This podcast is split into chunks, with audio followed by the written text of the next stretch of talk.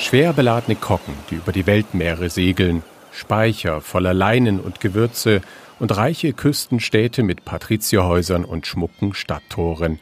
Das sind vielleicht die ersten Dinge, die einem beim Wort Hanse in den Sinn kommen. Die bekanntesten Hansestädte liegen an Ostsee oder Nordsee, Lübeck etwa oder Rostock. Und entsprechend überrascht sind dann Touristen, die in der Altmark auf die Geschichte der Hanse stoßen, im Norden von Sachsen-Anhalt. So erzählt es Silke Juncker vom Altmärkischen Museum Stendal. Wenn Gäste nach Stendal kommen, also ich kenne das auch noch aus meiner Zeit in der Touristinformation, dann gibt es eigentlich, wenn sie bemerken, Stendal ist eine Hansestadt, die beiden großen Fragen. Die erste Frage ist, wieso? Ihr liegt doch nicht an der Ostsee.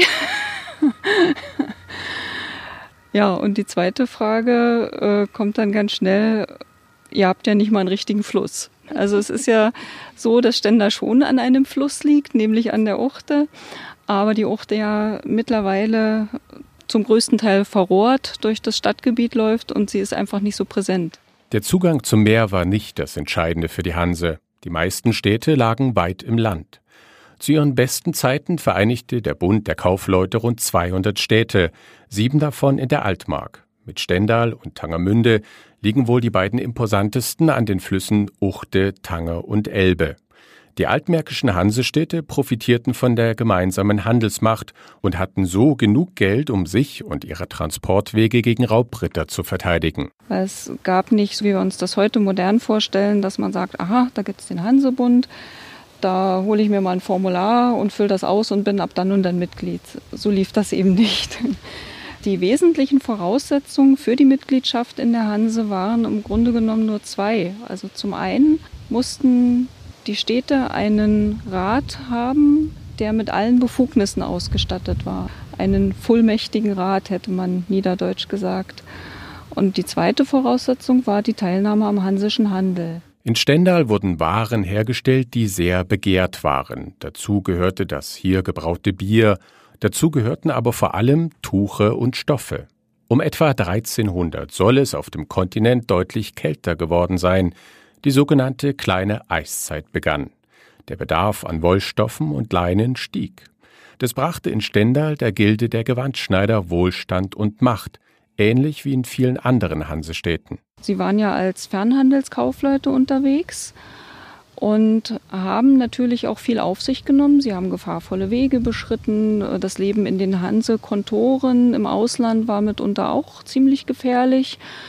Und sie brachten, wenn sie Tuch verkauft haben, also aus Stendal waren das durchaus Leinen und auch Wollstoffe, brachten sie andere Waren mit, die dann hier wieder sehr begehrt waren. Das konnten Pelze sein, konnten Gewürze sein, auch Metalle, ähm, ja, ganz viele Dinge, die man hier für weitere Produktionen brauchte, brachte man als Halbfertigprodukt mit oder auch als fertiges, teure seidene Stoffe, die waren dann einfach mal fertig. Und so waren sie praktisch das, was wir salopp ausgedruckt sagen können, äh, Großhandelskaufleute im In- und Export. Der Handel brachte vor allem Reichtum in die Städte. Die Kaufleute dort wurden selbstbewusster gegenüber Adel und Kirche und zeigten das auch. Die Fassade des Rathauses in der Hansestadt Tangermünde erhebt sich noch heute über die umstehenden Häuser, genauso wie die Kirchtürme der Stadt. Dabei hat das Rathaus gerade einmal zwei mittelgroße Räume, in denen die Ratsherren tagten. Tangermünde leistete sich auch eine monumentale Stadtmauer. Archäologe Markus Steinberg hat dort Ausgrabungen geleitet. In Tangermünde hat man eben äh, gerade noch mal Ende des 15. Jahrhunderts eine sehr aufwendige Verteidigungsanlage äh, installiert mit mehrtorigen Toranlagen mit immer Zwingern dazwischen. Äh, das war sehr gut für die Verteidigung. Man konnte eben Angreifer am ersten Tor schon aufhalten, von oben von den Türen vom Haupttor äh, beschießen. Und äh, ja, das war eben eine sehr trutzige, wehrhafte Anlage, eben um den Reichtum der Hansestädte zu beschützen. Einige der damals angehäuften Reichtümer sind heute noch im Erdgeschoss des Rathauses zu sehen und werden sogar regelmäßig von anderen Museen ausgeliehen. Über ein besonderes vergoldetes Kästchen berichtet die Tangermünder Stadtführerin Elisa Jubert. Das ist das sogenannte Schwurkästchen von 1463. Es erinnert an einen Reliquienschrein. Dort haben die Ratsherren früher ihren Amt drauf geschworen, wenn sie neu äh, das Amt angetreten haben. Der Wohlstand lockte damals viele Menschen in die Hansestädte. Die altmärkischen Städte wuchsen. Stendal galt im Mittelalter sogar als Großstadt. Stadtluft macht frei war damals die Devise. Allerdings währte die Hanseblüte, zumindest in der Altmark, nur kurz. 1488 gab es großen Ärger um die Biersteuer. Zwölf Pfennige pro Tonne Gerstensaft ließ der Kurfürst von Brandenburg Johann Cicero erheben. Er wollte vom Handel mit dem beliebten Bier profitieren.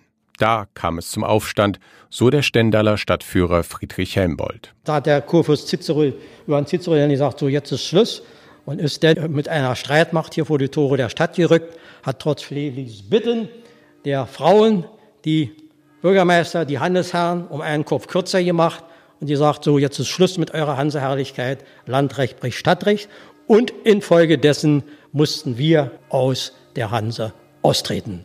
Nach dem gewaltsamen Ende der Revolte verloren die altmärkischen Städte fast alle ihre Privilegien. Die Hanse machte ohne sie noch viele Jahre weiter vereinfacht gesagt bis zum Dreißigjährigen Krieg, der halb Europa in Schutt und Asche legte. Zudem wurden nach der Entdeckung Amerikas andere Handelswege wichtiger, die in die neue Welt. Vom einstmals reichen Kaufmannsbund sind heute in Deutschland, neben imposanten Bauten, noch mehr als 20 Städte übrig, die das Wort Hanse im Namen tragen, wie alle Hansestädte in der Altmark auch. Die machen zudem bei der sogenannten neuen Hanse mit und treffen sich regelmäßig mit anderen früheren Mitgliedsstädten. Die Hanse übrigens wurde offiziell nie aufgelöst. Mehr über die Hanse finden Sie auf der Internetseite hanse.org.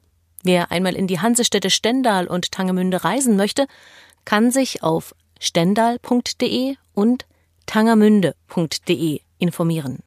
Dieser Podcast der lokalen Aktionsgruppe Uchtertanger Elbe stellt die südöstliche Altmark vor. Er wird finanziell unterstützt aus Mitteln des ELA-Fonds der Europäischen Union im Rahmen des Programms LIDER CLLD.